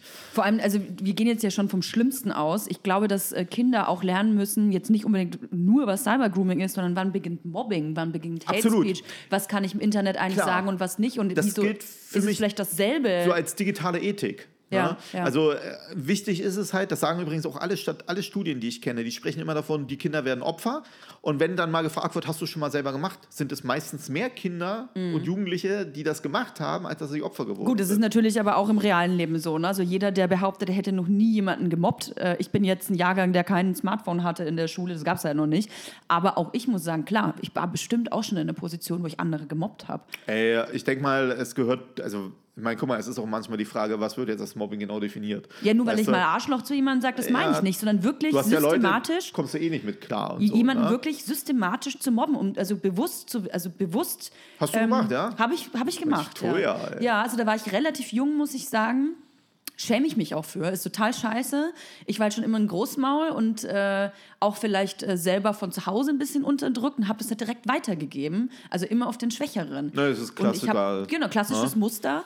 Und ähm, ich musste das auch erst lernen was das eigentlich bedeutet und ähm, ich glaube dass das eben nicht nur in der realen Welt äh, beschrieben oder aufgeklärt werden muss sondern eben auch online Absolut. Ne? Man muss aber vielleicht noch mal eins zu sagen. Kinder weil- lieben ja Opfer Gerade beim ne Mobbing, ne? Gerade Ja. beim Mobbing gibt es halt auch diesen interessanten Aspekt. Es gibt ja das Cybermobbing, was einfach fortgesetzt wird des schulischen Mobbings. Sprich, in der Schule wirst dein Mobbingopfer, ja, deins. Und äh, stell dir vor, du hättest damals Internet gehabt, hättest ihn wahrscheinlich oder sie auch fertig gemacht Sicherlich, per WhatsApp. ja. So, ne? Das ist zum Beispiel was, was mich nicht interessiert. Weil das nichts mit Medienkompetenz zu tun hat, sondern das sind so psychologische Geschichten an der Schule. Da muss, da muss an, hätte an dir angesetzt werden müssen, an der Klassensituation und so. Ne? Richtig, ja. Das ist halt nichts jetzt für einen Cyberkriminologen. Aber die Geschichte, ich präsentiere mich im Netz selbst, das mache ich aber so ungünstig, Hm. dass ich dafür fertig gemacht werde. Habe ich auch in meinen Vorträgen drin, also der, wo aus dem digitalen Narzissmus die Angriffe entstehen. Das ist richtig äh, auch für einen Cyberkriminologen interessant. Es gibt da nämlich auch so sicherheitspolitisch echte Unterschiede, weil wenn ein Opfer jetzt dich zur Anzeige gebracht hätte damals, dann hätte es gewusst, das bist du. So, die mobbt mich. Ne? Und das ist auch heutzutage an diesem schulischen Mobbing, wenn das übers Netz läuft, dann wissen die Kinder auch, naja, oder wenn man dann fragt, wer ist es denn? Ja, der und der werden es gewesen sein. Aber wenn du dich im Netz präsentierst, du kennst ja dieses Spiel, hatten wir letztes Mal, glaube ich, Hot or Not, was im Netz auch läuft, auch bei jungen Mädels, dass sie sich halt mit Ausschnitt und Popo zeigen und dann heißt es, bin ich heiß oder nicht. Ne? Und wenn sie dafür fertig gemacht werden und dann hier tausende von negativen Kommentaren kriegen und so, da ist nichts mit hier, wer ist das Ob, wer ist der Täter, so. Ja, oder Weil so das eine- so viele sind. Gibt es nicht auch so, so Geschichten wie, ähm, zumindest schon öfter gelesen, dass, äh, keine Ahnung, Mädchen findet Jung, Jungen süß, Junge sagt, ja, du bist total süß, aber zeig mir doch mal, Ja, zeig mir doch mal ein Bild von deinen schönen Das ist Brüsten. eher Cybergrooming. Sie schickt äh, ein Bild von ihren Ja. Brüsten, weil verliebt und auch äh, einverständnismäßig. Ja. Gott, das ist überhaupt was für ein Wort, einverständnismäßig. Egal. Äh, und der Typ kippt aber die Stimmung und sagt, ähm, wenn du mir jetzt nicht noch was schickst, Ja, dann da- zeige ich das allen und deiner Familie und stelle das es ins ist Internet. gerade, was wir eher unter Cybergrooming äh, Ah ja, definieren okay. würden. Obwohl du siehst, es ist schwer, das zu, äh, zu unterscheiden, weil also der Fall von Amanda Todd, das war die kanadische Jugendliche, die ja leider dann, naja, lassen wir das Thema jetzt mal.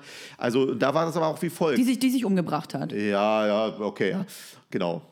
Ja. Also was, was auch immer jetzt, also mit zwölf Jahren ist die im Netz gewesen und hat sich dazu überreden lassen, vor einem Videochat oben ohne zu zeigen. Dann gab es das Bild, wie du es äh, beschrieben hast und wie es zigfach in Deutschland auch passiert. Damit wurde sie erpresst und sie hat was gemacht, was halt ungewöhnlich ist. Die hat nicht auf den Erpresser, ist sie nicht eingegangen. Ne, sondern sie hat das wirklich abgelehnt und dann sind die Bilder gekommen und dann haben die Mobbing-Angriffe begonnen. Du siehst, wie das auch in Kombination ist. Ich kenne auch Fälle, wo zum Beispiel Kinder, die vom Mobbing betroffen sind, im Netz nach Hilfe suchen. Und jetzt rate mal, wer denen dann sagt im Netz, ich helfe dir. Oh Gott. Ganz genau, ne? also du, das sind riesige, äh, sind riesige Felder. Es gibt auch die Geschichte, wie du es beschreibst, dass halt aus Sexting-Geschichten, eine 15-Jährige sendet halt Bilder, Masturbationsvideos, weil sie es halt gut findet, den Freund. Ne? Der Freund setzt das dann irgendwie, weil er es cool findet, ins Netz. So ist natürlich Verbreiten von Jugendpornografie, macht er sich schön strafbar, aber anderes Thema. Und dann wird sie gemobbt für diese Bilder. Und dann sucht sie sich Hilfe im Netz und dann kommt sie an einem Sexualtäter und so an. Ne? Also Bitte verschickt einfach keine Masturbationsvideos. Das ist natürlich Vor allem der nicht, wenn ihr beste unter Rat. 18 seid. Aber leider weißt du, was ist, ne? Ein Drittel, also es gibt Studien, die sagen, dass ein Drittel der unter 18-Jährigen das schon gemacht haben. So. Ne? Also Ja, ich, absolute glaub Masse. Und da muss man vielleicht auch noch eins zu sagen, was mir auch immer wichtig ist. Also, ähm, ich hatte ja vorhin gesagt, Cybergrooming bis 14 noch strafbar. Ne? Trotzdem ist das aber so, wenn zum Beispiel jetzt ein Kind, also ein Fre- 14-Jähriger ist mit einer 13-Jährigen zusammen, zusammen. Juristisch geht es eigentlich nicht, ne? aber lassen wir es mal. Der ist jetzt zusammen und die 13-Jährige sendet dem ein Bild. Dann besitzt der und macht sich wahrscheinlich, je nachdem, was das für ein Bild ist, kann er sich ja wegen Kinderpornografie strafbar machen. Und es Wow. gibt tatsächlich Fälle, wo dann in der Schule das kursiert ist und dann haben alle wo diese Bilder waren, sich wegen Kinderpornografie strafbar gemacht. Und das ist halt kein Spaß. Ne? Das gilt juristisch sogar noch weiter. Es gibt auch Fälle, die 13-Jährige hat die Bilder, oder der 13-Jährige, ein Penisbild, ne, hat äh, das weitergeleitet und wird 14 und hat sein eigenes Bild auf seinem Smartphone, wo er 13 war und das angefertigt hat. Da macht er sich an seinem eigenen Bild wegen Kinderpornografie, Ja, aber das- ist doch strafbar. auch Schwachsinn. Absolut, aber der Gedanke damals in dem Gesetz war ja nicht, dass irgendwann mal ein Kind freiwillig von sich zum Versenden Pornografie erstellt. Ich meine, hätte er mit Polaroid-Kamera früher oder was machen sollen. Da wäre nie einer drauf gekommen. Und dann ist natürlich das Gesetz noch nicht hinterhergekommen mit den Anforderungen des digitalen Raums. Da sind wir in allen Bereichen nicht. Das muss man mal klar so sagen. Ne? Das ist das, äh, worüber ich halt auch gerne spreche, diese digitale Generalprävention, dass wenn man das ernsthaft annimmt, man eine Grundsatzstrategie braucht, die alles umfasst. Medienkompetenz der Eltern, Schule, Polizei, wie müssen wir im Netz sein, wie muss das Strafrecht angepasst werden. Aber das wird nicht angefasst, weil es ein Riesenfeld ist. Ne? Und weil das unsere grundlegende, unsere Sicherheitsmechanismen abändern würde. Und es gibt auch tatsächlich äh, viel Kritik, oder was heißt Kritik, es gibt auch viel Widerstand. Gerade so im Bereich Netzaktivismus ist es ja so, dass ja viele sagen, nee, nee, ey, hier, wir wollen gar nicht, dass hier irgendwas im Netz hier... Lasst unser Internet in Ruhe.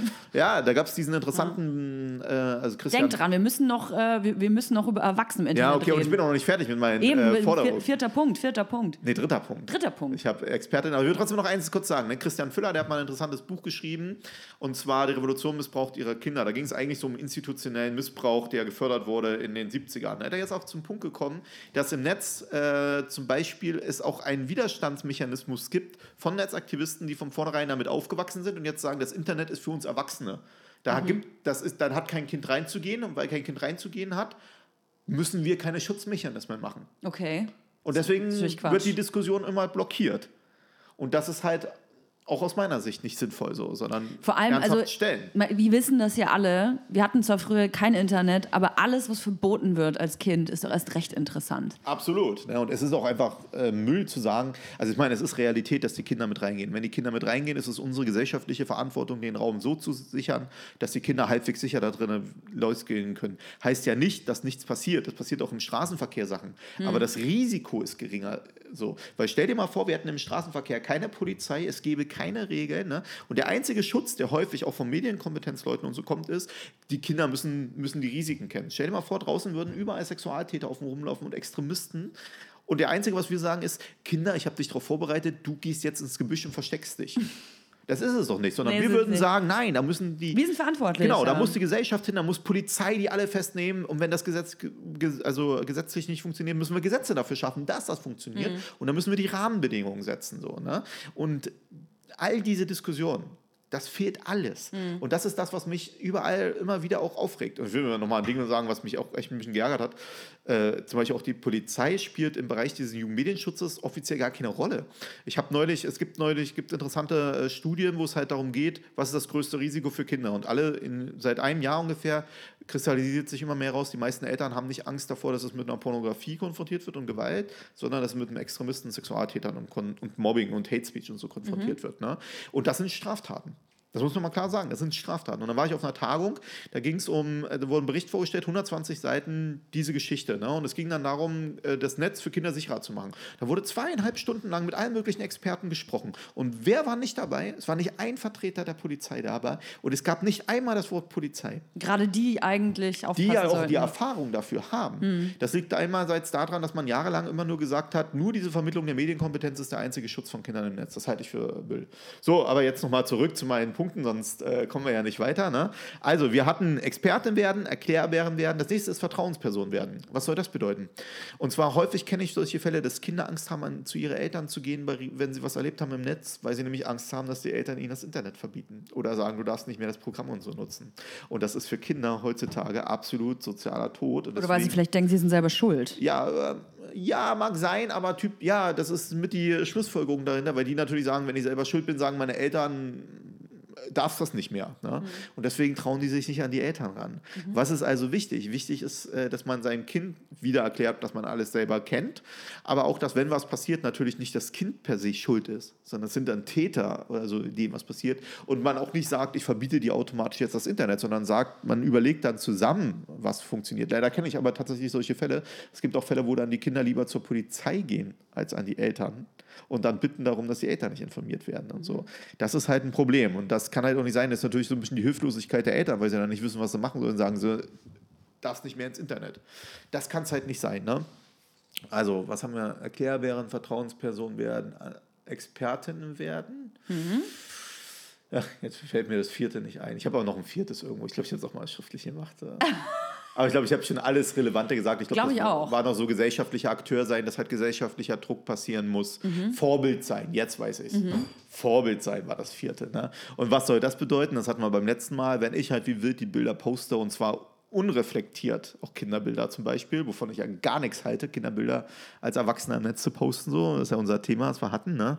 Äh, dann brauche ich mich auch nicht wundern, wenn mein Kind mit 13 Jahren dann vielleicht auch ein paar Bilder von sich versendet, die es nicht versenden sollte, wenn nämlich alles darauf ausgelegt ist, dass alle sagen, ja, wir versenden ja selber die Bilder. Das ist halt Vertrauen, also ähm, Vorbild sein ist absolut wichtig, dass man halt zeigt, äh, pass auf, ich versende kein Bild von dir. Du wirst zum Beispiel von meinen Kindern kein Bild im Netz finden. Hm ne, womit ich meinen Kindern auch äh, zum Beispiel immer gut erklären kann, weil bei denen gibt es jetzt auch dieses Thema, was mich auch stört an der Schule, dass dann die Schule, also alle wollen sich da ein Klassenbild und so und ich sage dann, ich halte das für schwierig so. Ne? Und wenn ich dann aber hier wie wild bei WhatsApp das Profilbild meiner Kinder hätte oder im Status, dann ist das schwierig, als Vorbild zu fungieren. So, ne? Jetzt kannst du das vielleicht noch mal kurz erklären, ja. denn ähm, es ist so, ich habe vor, im Vornherein also bei Instagram die Möglichkeit gegeben, dass User mir Fragen stellen können, beziehungsweise ja. die ich dir dann stelle. Und eine Frage, die sehr oft gestellt wurde, ist, ähm, kann ich eigentlich Bilder von meinen Kindern verschicken. Es ging hauptsächlich um WhatsApp. Warum sollte ich meine Kinder nicht als Profilbild machen, äh, wenn ich doch nur Kontakt habe mit Familie oder mit Freunden? Und ähm, auch eine große Frage war, wie, wenn ich meine Kinder zeige oder zeigen möchte. Es gibt ja Leute, die sagen, hey, ich sehe darin kein Problem, wenn ich auf Instagram meine Kinder zeige. Wie sollte ich das machen und auf was sollte ich da achten? Also äh, da muss ich trotzdem nochmal unser erster Podcast empfehlen, weil natürlich in der Kürze der Fall. Zeit wir jetzt nicht nochmal die, alle Argumente so rausholen können. Äh, ich fange mal mit dem letzten, glaube ich, an, warum es selbst, also wenn ich mein Kind bei Instagram zeigen sollte, erstmal muss ich sagen, Facebook, Instagram. Genau, als Kriminologe kann ich nur sagen, kommt natürlich ein bisschen auf die Alter an, aber ich kann aus allen Geschichten Informationen ableiten, die problematisch sind, wenn ich es drauf anlege. Ne? Wenn also mein Kind zum Beispiel nur von hinten mit einem Schatten oder, also Schatten wird vielleicht noch gehen, aber von hinten mit den Klamotten, wie es gerne dann gemacht wird, ne? dann weiß ich ungefähr die Gestalt meines des Kindes, über die ich rede. Ich weiß ungefähr, was für Klamotten das Kind anhat. Wenn ich dann aufgrund äh, von den Social Media Darstellungen der Eltern oder so über die Eltern ein bisschen was rausfinde, finde ich ganz schnell raus, wo wohnen die, was für Kindergärten sind dort in der Nähe ah ja, okay, wie heißen die vielleicht mit Nachnamen, ist auch nicht so schwer. Ne? Das ist übrigens was, was die Polizei auch nutzt. OSINT nennen wir das, Open Source Intelligence. Bedeutet, dass wir halt die sozialen Medien durchforsten nach Informationen auch über Täter. Ne? Und äh, weil halt jeder sich präsentiert und deswegen können wir ganz viele Informationen daraus gewinnen. Halt auch für die Eltern. Die Kombination dieser Informationen ist es, weil die wenigsten Eltern dann halt diese Vulnerabilität beachten, auch bei ihren eigenen Darstellungen. Das bedeutet, wenn man mich fragen würde, ich würde das Kind in keiner Weise abbilden. So maximal vielleicht noch einen Schatten Bild sowas. Ah ja, maximal. Aber ey, absolutes Mal, ja, weil selbst da könnte ich sagen, kann man die Gestalt ungefähr erkennen? Kann man eigentlich, ne? Kann man die Locken, also kann, hat das Kind zum Beispiel Locken, könnte man auch erkennen. Aber ja. warum nicht? Weil du, äh, also das, was du gerade beschreibst, ist ja dann explizit, weil es jemand auf dein Kind abgesehen hat. Ja. Das ist ja der schwerste Fall. Ja, aber gibt es ja. Es ist der, genau, es ist der schwerste Fall. Jetzt ist es aber ja so, dass es jetzt vielleicht Eltern gibt, die sagen, ja, also das wird ja nicht passieren. Ja, du am Ende. Was gibt es denn noch für Gefahren? Am Ende entscheidet das jedes Elternteil klar für sich selber. Leider, was heißt leider? Es ist halt so, dass die Eltern ja die Entscheidung darüber haben. So, mhm. ne? Ähm, und natürlich, da gibt es noch eine Vielzahl. Ne? Ähm, also es gibt noch so eine schöne Geschichte. Ich weiß nicht, ob du das mal neulich gesehen hast. Ich war auf einer Tagung, da hat man äh, Deepfakes gezeigt. Also wir wissen technisch, worum geht es? Wir wissen technisch heute noch gar nicht, was man mit diesen Kinderbildern perspektivisch anfangen kann. Es gibt ja auch diese Legende, dass die Merkel-Raute, obwohl mir wurde neulich gesagt, das ist ein Rhombus, na gut, wie auch immer, die Merkel-Raute, dass sie die macht, um die Fingerabdrücke nicht zu zeigen, die sie drauf hat. Ah, ja. Damit man nämlich, äh, und es gibt auch schon Fälle davon, damit man biometrisch nicht die Fingerabdrücke nachspielen kann. Das ist auch mit Iris und so denkbar. Das heißt, wir wissen heute noch gar nicht, was in ein paar Jahren eigentlich noch mit diesen Kinderbildern anzufangen ist. Und das Gleiche gilt auch für unsere Bilder. Aber wir haben halt als Erwachsene uns selbst entschieden, diese Bilder reinzusetzen. Kinder haben diese Entscheidung nicht getroffen, sondern wir als Eltern treffen einfach diese Entscheidung. Dazu kommt noch, dass wir diesen Kindern halt eine digitale Identität schaffen, die die vielleicht gar nicht wollen. Also in deinen Dingern ja auch, wenn ich dann immer auch, es stört mich auch, ne, wenn ich dann sehe, wie die Leute, die Kinder da wie wird schon präsentieren und am besten, habe ich neulich auch erst gesehen, ja, Unboxing-Video, du hast es vorhin sehr gesagt, ne? Unboxing-Video mit einem kleinen Kind zusammen äh, gemacht, ne? Dann kriegen die eine digitale Identität, das will das Kind vielleicht gar nicht. Vielleicht ist was ganz anderes, was es in zehn Jahren möchte. Und jetzt, ohne es selber entscheiden zu können, und das kann halt nicht mit acht entscheiden, wenn die Mutter sagt, lass uns das hier mal machen, ist total geil, wenn wir das hier machen. Und es ist super, wenn dich alle sehen und so, ne? Das ist ja keine freie Entscheidung, so, ne? Und äh, das sind so Punkte, also wo ich nur sagen kann, ich würde das, äh, ich würde die Kinderbilder nie ins Netz so stellen, so, ne? Ach, dieser Satz, das ist wie, es ist wie Musik in meinen Ohren. Wenn Was war ihr, die erste Frage noch? Wir hatten doch noch mehrere davon, oder? ich glaube, dass tatsächlich diese Fragen, wie du es schon tatsächlich angemerkt hast, perfekt in dem ersten Podcast Ja, äh, erklärt werden. Für alle, die äh, noch mal wissen wollen, was es geht in der, in der ersten Podcast-Folge, die ich übrigens hier gemacht habe, Dinkelgate, wird genau nochmal erklärt, äh, warum man seine Kinder denn nicht ins Internet stellen sollte, geschweige denn inszenieren oder vermarkten sollte. Einfach äh, Spotify, iTunes, dieser, wie es auch immer alles heißt, Dinkelgate suchen oder Toja aber billig. Jetzt, ähm, jetzt ist der Podcast hier schon zu Ende, diese Folge. Vielen Dank. Wir starten jetzt direkt in die zweite Folge, die könnt ihr nächste Woche hören. Da geht es um die Gefahren im Internet ähm, bezogen auf Erwachsene. Wir denken ja immer, wir kennen uns super aus im Internet, aber ob das wirklich so ist, das erfahren wir dann nächste Woche. Thomas, vielen Dank. Es hat mich wie immer gefreut, aber ist natürlich komisch, wir bleiben ja sitzen. Wir wir bleiben sitzen, die anderen äh, hören uns aber erst beim Sitzen nächste Woche. Man findet dich auf Instagram, auf Twitter, auf Absolut. Facebook. Achso, stimmt, hätte ich nochmal sagen Ja. sollen. Twitter, at TG Rüdiger, Instagram, Thomas, Bindestrich, nee, Unterstrich, Gabriel, Unterstrich, Rüdiger, aber verlinkst du ja vermutlich sowieso. Ich verlinke. Aber alles. meine Main-Plattform ist tatsächlich LinkedIn, also wegen dem Business-Netzwerk. Ne? wer da ist, äh, kann er auch machen. Und wer sich so für die Themen interessiert, einfach mal den Namen googeln. Da ist eine Vielzahl an Publikationen, auch das eine oder andere Buch äh, ist da draußen. Kann man sich anschauen. Ne? Und wer wirklich Fragen hat, kann mich auch anschreiben. Ich bin auch immer gerne bereit äh, zu helfen. So, ne? Sehr schön. Dann starten wir in die zweite Folge. Ihr macht's erstmal gut und wir hören uns nächste Woche. Tschüss. Sollen wir uns erstmal noch einen Kaffee reinhauen? Ja.